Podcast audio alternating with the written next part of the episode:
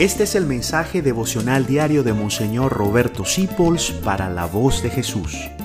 Queremos que la sangre de Cristo no se derrame en vano.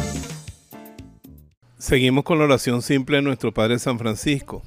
Que donde haya duda, yo ponga la fe. Qué hermosa es esta petición.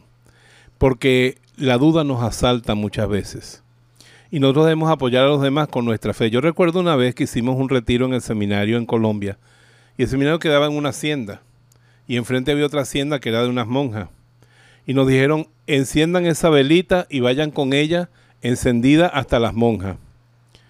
Bueno, yo iba con mucho cuidado de que no se me apagara, porque yo como era un seminarista muy pobre decía, a lo mejor le dan un premio a uno por llegar con la vela sin apagarse.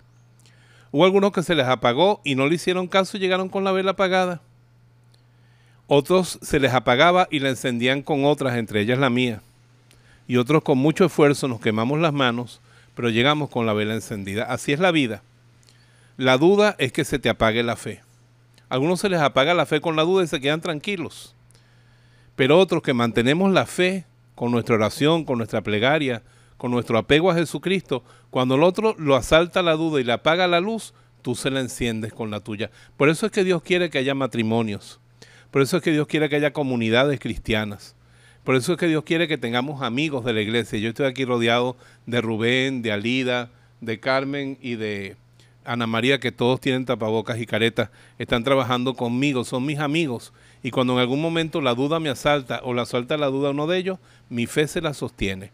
Y en tu familia, en tu medio, en tu iglesia, que tú seas el que espanta la duda compartiendo la fe, diciendo, no, no, no dudes, no dudes que el Señor está aquí, no dudes que todo va a terminar bien porque Dios es bueno, porque Dios es sabio, todo va a terminar bien. No lo dudes. Dios te bendiga. Gracias por dejarnos acompañarte. Descubre más acerca de la voz de Jesús visitando www.lavozdejesús.org.be.